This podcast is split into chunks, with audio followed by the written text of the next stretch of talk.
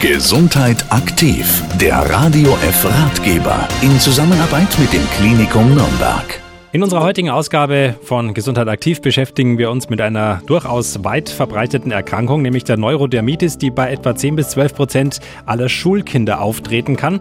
Dazu Informationen von Professor Dr. Erwin Schulz, dem ärztlichen Leiter der Klinik für Dermatologie im Klinikum Nürnberg. Er erklärt uns erstmal die auffälligen Merkmale der Neurodermitis. Die Neurodermitis fängt meistens im Kindesalter schon, beziehungsweise im Säuglingsalter und Kleinkindesalter an.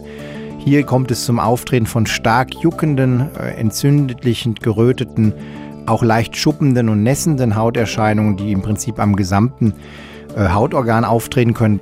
Und später im Erwachsenenalter sind die typischen Stellen eigentlich eher die Ellenbeugen und die Kniekehlen.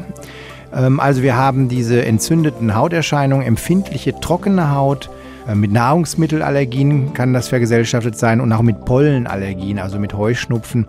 Die Neurodermitis ist so ein bisschen die Erkrankung, äh, die auch zu Allergien eben neigt. Wie sieht es aus mit den Behandlungsmöglichkeiten bei Neurodermitis? Dazu noch einmal Professor Erwin Schulz. Bei der Neurodermitis ist die wichtigste Therapiesäule die Lokaltherapie äh, mit rückfettenden Externer, dass also die Haut, die ja viel zu trocken ist und die immer, ähm, sag ich mal, schuppig ist und leicht entzündet ist, die muss gepflegt werden. Man muss ihr Wasser und Lipide zufügen, Feuchtigkeit und Fett.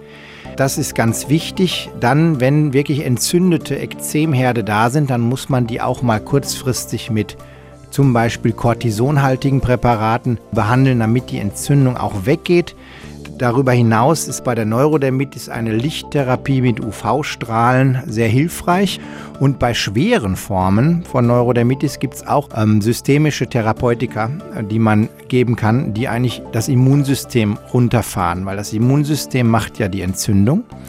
Ähm, und da gibt es eben einige Medikamente, die aber natürlich auch Nebenwirkungen haben können. Deswegen muss man immer abwägen, welcher Patient eignet sich für welche Therapie. Die Neurodermitis und deren Behandlung. Unser Thema heute bei Gesundheit aktiv mit Professor Dr. Erwin Schulz, dem ärztlichen Leiter der Klinik für Dermatologie im Klinikum Nürnberg. Weitere Informationen zu unserem heutigen Thema finden Sie auch auf der Internetseite klinikum-nürnberg.de.